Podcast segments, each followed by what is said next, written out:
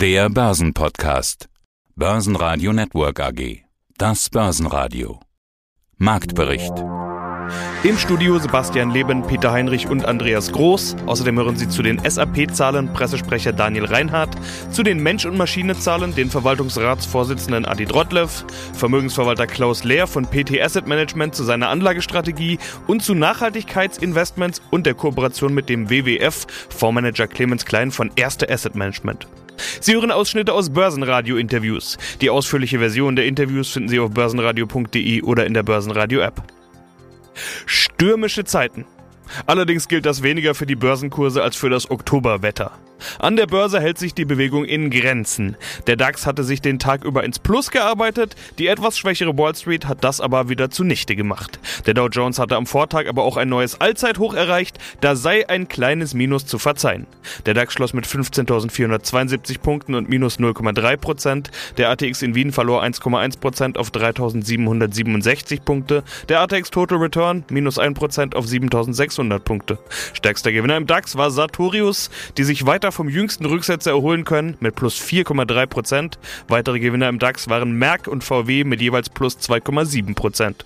Verlierer im DAX waren HelloFresh mit minus 2,1%, Siemens mit minus 2,5% und Schlusslicht nach den Zahlen SAP mit minus 3,2%. Zunächst hatte die Aktie positiv auf die endgültigen Quartalszahlen reagiert, war im Laufe des Tages dann doch ins Minus gedreht und beendet den Tag am DAX-Ende. Der Markt ist wohl enttäuscht über den Margenausblick des Softwarekonzerns. Daniel Reinhardt, Pressesprecher Finanzen der SAP und gerne reden wir heute über das dritte Quartal der SAP, wie das gelaufen ist, wie es zu bewerten ist. Die Zahlen zum dritten Quartal, die waren ja schon bekannt und die Börse hat auch entsprechend positiv zunächst einmal reagiert. Der Umsatz wächst im Jahresvergleich um 5% auf 6,8 Milliarden Euro. Im gleichen Atemzug hatten sie dann auch die Jahresziele angehoben. Man kann also sagen, es läuft alles rund bei SAP. Wieder alles rund. Ja, man muss mit dazu sagen, ich vermute mal, Sie rekurrieren jetzt auf das, was wir im Q3 2020 gesagt hatten, als wir unsere Langfrist-Guidance angepasst haben. Da ist dann in der Tat der Kapitalmarkt ein bisschen erschrocken. Allerdings nicht ganz zurecht, denn wenn man sich anschaut, was wir tun, dann erkennt man, und zwar spätestens jetzt im dritten Quartal 2021, dass wir da sehr, sehr gut unterwegs sind. Der Hintergrund ist ganz einfach, die Welt geht in die Cloud. Und beschleunigt wurde das ganz enorm durch die Pandemie, wo viele Kunden auf uns zugekommen sind und gesagt haben, wir müssen unsere Geschäftsmodelle anpassen, könnt ihr uns bitte helfen? Und das, ganz ehrlich, geht nur in der Cloud. Ich möchte Ihnen ein kleines Beispiel sagen. Eines Unternehmens aus dem Vereinigten Königreich, Breaks, die haben es geschafft, mit unserer Hilfe ihr Geschäftsmodell innerhalb von sieben Tagen komplett umzustellen.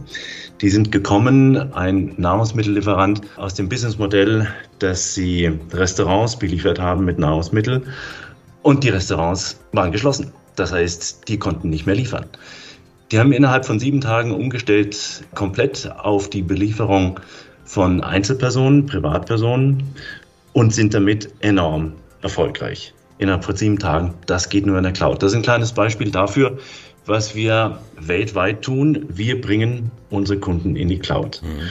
Aber das ist ja im Prinzip Ihr Brot- und Buttergeschäft. Das ist ja Ihre Kernkompetenz. Und Sie haben ja richtig reagiert. Meine Bemerkung, wieder alles rund, bezog sich natürlich auf das, was da vor einem Jahr passiert ist. Da hatte Ihr Vorstandsvorsitzender Klein die Reißleine gezogen, kann man nicht anders sagen, hat die Ziele eingestampft und die Börse hat sehr verschnupft reagiert. 20 Prozent ging es da abwärts. Jetzt geht es den umgekehrten Weg. Jetzt werden die Ziele permanent wieder nach oben geschraubt. Jetzt nochmal so zurückblickend. War die Aktion von vor einem Jahr überzogen? War sie panisch?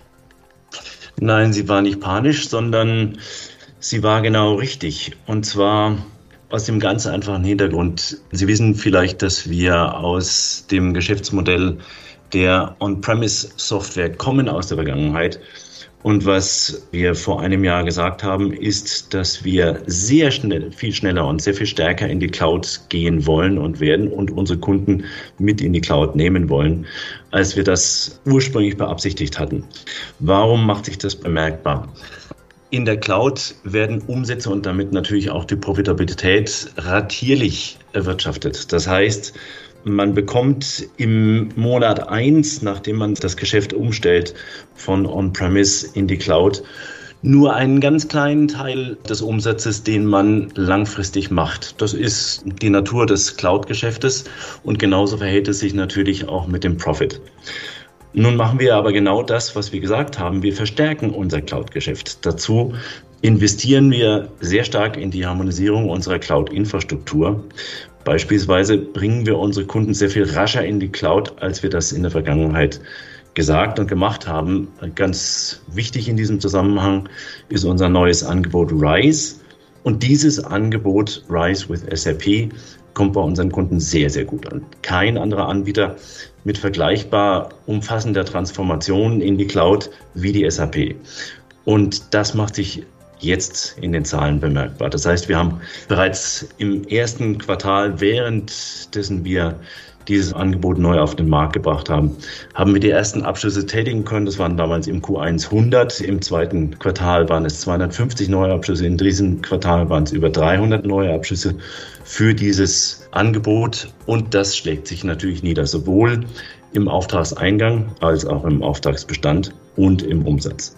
Und wir erwarten auch, dass das Wachstum im Bereich RISE im vierten Quartal weiter zunimmt und rechnen damit, dass wir bis Ende des Jahres über 1000 Kunden für dieses Angebot haben. Mein Name ist Adi Trotlev, ich bin Verwaltungsratsvorsitzender der Menschen-Maschine-Software SE. Und wir sprechen über die Zahlen zum dritten Quartal, Herr Drotlev. In der Pressemitteilung von heute Morgen, ich habe nachgezählt, ich lese sechsmal den Begriff Rekord. Also das mhm. ist für mich auch irgendwo ein Rekord. Hin und wieder variieren Sie so ein bisschen mit Höhenflug, das Beste oder überproportional mit einem kleinen Augenzwinkern. Wie kommt das? Ja gut, ich meine, unsere Zahlen sind einfach auf Rekordkurs. Also die einzige Zahl, die nicht auf Rekord war, aber im Höhenflug äh, ist, ist der Cashflow aber der ist eben auch sehr hoch.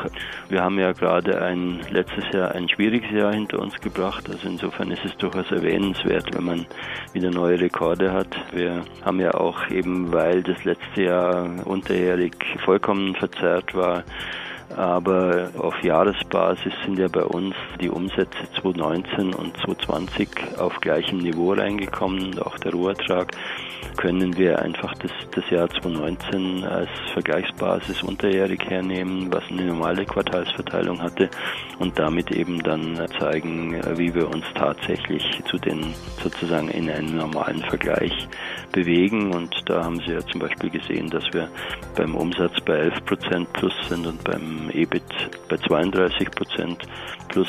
Das kann man ja nun wirklich mit überproportional bezeichnen, würde ich mal sagen. Oder? Auf alle Fälle. Ich, Herr Trottler, vor einem halben Jahr hatten Sie mir im Interview gesagt, ähm, nach den Zahlen zum ersten Quartal, der Start ins Jahr 2021, der war sehr erfreulich und sehr überraschend. Jetzt werden Sie vermutlich ein bisschen anders formulieren, sehr erfreulich, denn das Überraschungspotenzial, das ist doch dann eher überschaubar. Ja gut, die Überraschung beim ersten Quartal kam einfach daher, weil ja im Vorjahr hatten wir noch äh, vor der Corona-Krise einen super Rekord im ersten Quartal. Und da war es für uns eben sehr spannend zu sehen, ob wir den, diesen Rekord schlagen können, was wir im EBIT dann ganz knapp geschafft haben und das war eben dann die Überraschung. Ähm, wir hätten das eben intern jetzt so nicht gedacht. Ansonsten ist aber so, wie Sie sagen, ähm, wenn man eben nicht mit diesem total verzogenen Jahr 2020 vergleicht, wo einfach die Quartalsverteilung in keinster Weise dem normalen Standard entspricht, durch das Auftauchen von Corona eben dann im, im März in den meisten Märkten, dann hat man eigentlich, wenn man unsere Entwicklung äh, dieses Jahr anschaut, hat man eine ganz normale Saisonalität vor sich und ein normales bzw. relativ starkes Wachstumsjahr. Und das ist natürlich recht erfreulich und das zeigt halt, dass wir in einer Branche tätig sind, die nicht besonders beeinflusst war und jetzt gar nicht mehr beeinflusst ist eben von Corona. Also die Industrie und auch der Bau sowieso äh, hat die Epidemie mehr oder weniger abgehakt. Das heißt, das geht so weiter mit den Wachstumsraten, mit der Geschwindigkeit. Ja gut, ich meine, wir haben ja ganz klar gesagt, dass wir ein starkes Schlussquartal sehen und wie stark es wird, weiß man dann immer erst am, ganz am Schluss. Das Q4 hat immer die Eigenschaft, dass am Schluss noch relativ viel reinkommt. Auch wir selber sind erst bei der Vorlage der vorläufigen Zahlen, die wir im Allgemeinen Mitte Februar schaffen, können wir wirklich erst eine Aussage zum, zu dem machen, wie man insgesamt reingekommen ist. Aber der Begriff stark äh, wird auf jeden Fall können wir jetzt schon sagen, dass es so wird. Ob man dann eben wieder einen Rekord schafft, ja, das wahrscheinlich schon. Ob man das erste Quartal, was sehr, sehr stark war, übertrifft, wird man auch sehen. Also wenn man alles ganz genau ansagen könnte, bräuchte man das Geschäft gar nicht mehr machen. Dann könnte man gleich die Prognosen veröffentlichen. Guten Morgen, Herr Heinrich. Ja, vielen Dank, dass ich die Gelegenheit habe, heute mich kurz vorzustellen im Börsenradio. Mein Name ist Klaus Lehr und ich bin Geschäftsführer hier von der PT Asset Management GmbH. Steigen wir in das Anlageuniversum ein. Hm, Sie ja. haben eine Liste geschickt, einen Link dazu und da kann man ja. jeder auch nachschauen. Da kriegt man eine Liste von über 20 Aktien-ETFs und ja. derzeit rund 12 Anleihen-ETFs. Ja. Und wenn ich das mal so anschaue, im Prinzip ist die ganze Welt dabei. Ne? iShares, Aktien Asia Pacific, genauso wie Europe, Japan, USA, Aktien Welt. Aus wie viel, also wenn Sie jetzt mein Profil wissen oder der PC mein Profil weiß, welche werden denn da ausgewählt? Sind es drei, sind es fünf? Wie unterschiedlich kann das sein? Das hängt davon ab, wie wir quasi oder welche Branchen, Länder oder welche Bedingungen an den Märkten gerade angesagt sind. Also im Prinzip hat man ein Basic ein Basic Investment, wo man zunächst einmal die Welt im Allgemeinen abdeckt mit einem MSCI World Index. Und dann kommt es darauf an, wir gewichten ja, wir haben einen Investmentprozess, einen PETAM Investmentprozess, wo, wo wir täglich eigentlich anschauen, die Zinssituation in der Welt, äh, wo fließt das Geld hin auf der Welt, wie sind die Gewinnerwartungen der Unternehmen auf der Welt.